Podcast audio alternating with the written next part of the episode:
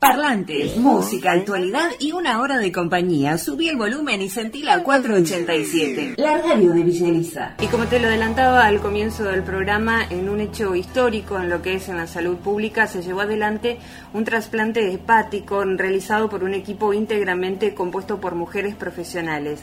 Esta intervención se realizó el pasado 17 de marzo, eh, en plena pandemia, ¿no?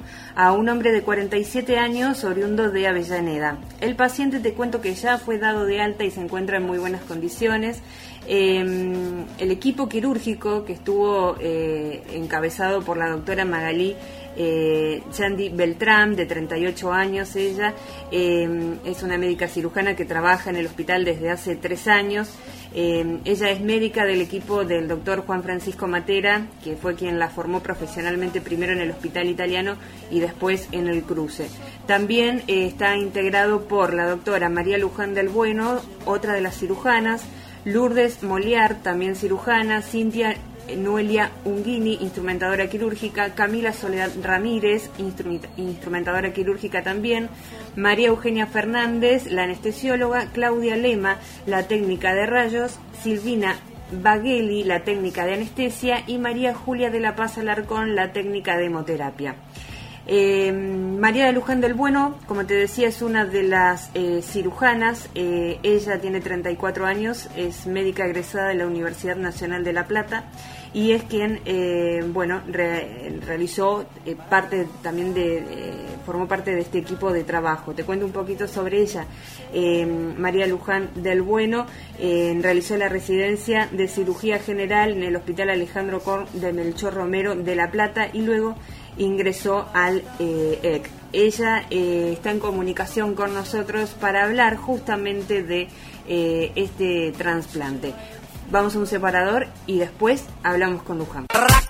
Tú sabes que el programa Parlantes se transmite los miércoles de 11 a 12 horas, pero ahora también se repite los viernes de 11 a 12 horas. No te lo pierdas. Bueno, estamos en comunicación con María Luján del Bueno. Ella es médica cirujana que formó parte del primer equipo argentino de mujeres que realizó un trasplante hepático. Esto fue en el Hospital El Cruce de Florencio Varela. Bueno, primero que nada, buen día, este Luján. Eh, felicitaciones por, por esta conquista de, espacios y, de derechos. Y bueno, encantada de tenerte en línea. ¿Cómo estás? Hola Soledad, ¿cómo estás? Bueno, primero muchas gracias a vos por darnos el espacio y bien acá eh, trabajando en el hospital. Muy bien. Eh, Luján, bueno, eh, preguntarte qué nos puedes comentar sobre esta operación, cómo fue que se definió el armado de este quirófano que fue totalmente femenino, digamos. Exacto, sí, fuimos todas mujeres por primera vez. Bueno, eh, fue, como bien decías vos, un trasplante hepático en, el caso de los trasplantes, el, operativo de trasplante se activa cuando hay un donante que es compatible para alguno de nuestros receptores. Y en ese caso lo que sucede es que nos vamos avisando que se activó eh, el operativo y va viniendo al hospital la gente que está disponible. Eh, en realidad no fue previsto, sino que se dio de esa manera. Ese día fuimos llegando al hospital y nos encontramos con que éramos todas mujeres. Bien. Y bueno, así se dio la cirugía, conseguimos que las tres cirujanas éramos mujeres, anestesióloga, técnica de anestesia, instrumentadores, eh, bueno, todas, mujeres. En total, eh, nueve, ¿no? Las que conformaron este equipo.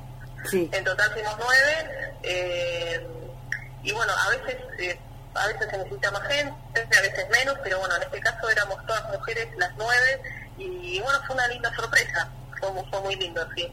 Imagino que todo el recorrido este, para, para, bueno, para para llegar a este lugar, para conquistar este derecho de, de ejercer también en un ámbito, en esta área que por ahí eh, ha sido tan dominada por, por los hombres, ¿no? Este, ha costado. Eh, ¿Cómo, ¿Cómo fue tu experiencia? Sí, la verdad es que lo que decís es muy cierto.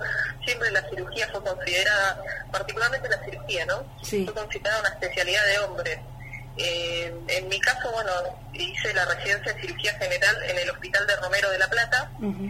Y bueno, una vez que la finalicé, no me decidía realmente a qué hacer de, de, de básica, que es lo que, lo que es la especialidad que estoy haciendo ahora, ¿no? Sí. Y muchos de los consejos que recibía era que por ser mujer hiciera alguna especialidad que no me demandara mucho tiempo, ni, ni mucha, mucho oficio, que pensara en si quería tener hijos más adelante, y bueno, todos esos consejos que, que bueno, por suerte no escuché, y terminé haciendo lo, lo que yo quería, que era hacer eh, cirugía patodial y trasplante de hígado, eh, acá en el Hospital del Cruce. Por suerte, eh, o no sé si por suerte, pero cuando ingresé en el hospital eh, fue por examen y entrevista y en este caso el, doctor Matera, que es el jefe del eh, si era hombre mujer eh, para contratarme. Así que, bueno, acá estoy. Excelente, como debería ser, ¿no? Este, como debería ser.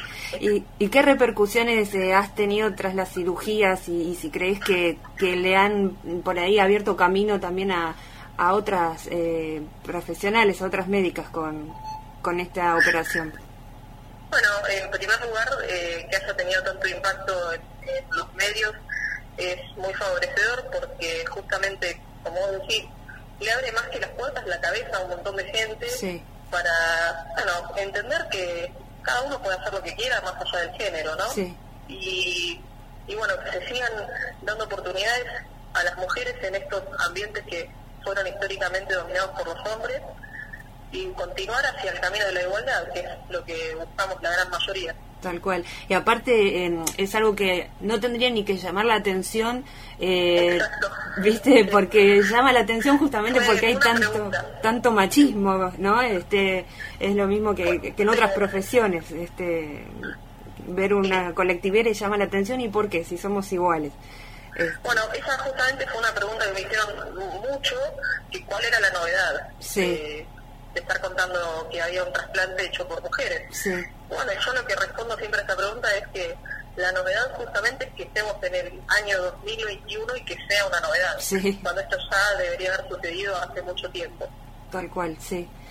Eh, Luján, y bueno, preguntarte mm, ahora lo que tiene que ver con esta pandemia de, coronavirus que, estamos viviendo, este, desde ustedes que están desde el lado de adentro, en el campo de batalla, en la trinchera, este, ¿Cómo, cómo lo viven? ¿Cómo ves esta situación, esta segunda ola que, se está viviendo?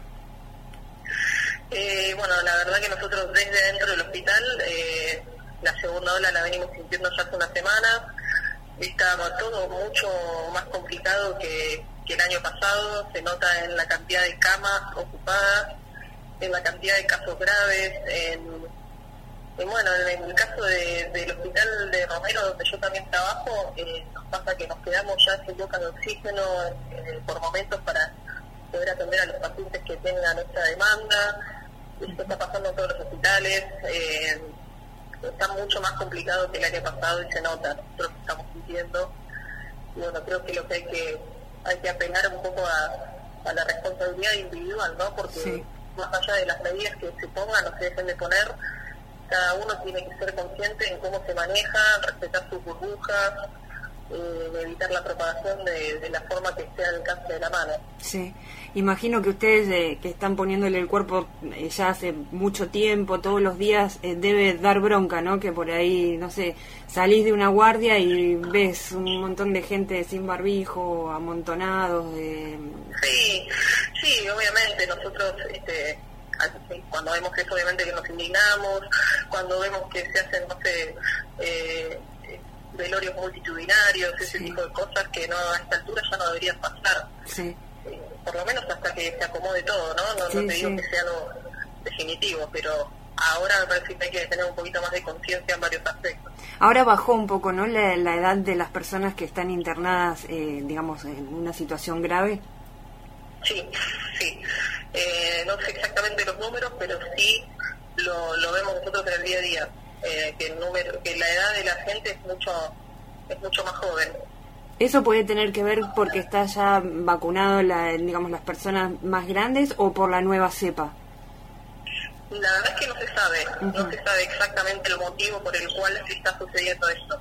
Eh, una de las hipótesis que se maneja es lo de la cepa. Sí y la otra es que es eh, una cuestión de que generación que se está contagiando más es la que menos se está cuidando. Claro, sí. Y también por ahí la que está más expuesta no a, a salir al, Así creo que la gente grande se está cuidando más sí. la gente más joven. Perfecto. Bueno, Luján, te agradezco muchísimo por tu tiempo, por este, habernos contado también de, tu experiencia y, bueno, estamos a disposición este, siempre que quieran difundir algo, este, acá hay un espacio. Bueno, muchas gracias Soledad, muchas gracias por el tiempo. Parlantes, música, actualidad y una hora de compañía. Subí el volumen y sentí la 487. La radio de Villa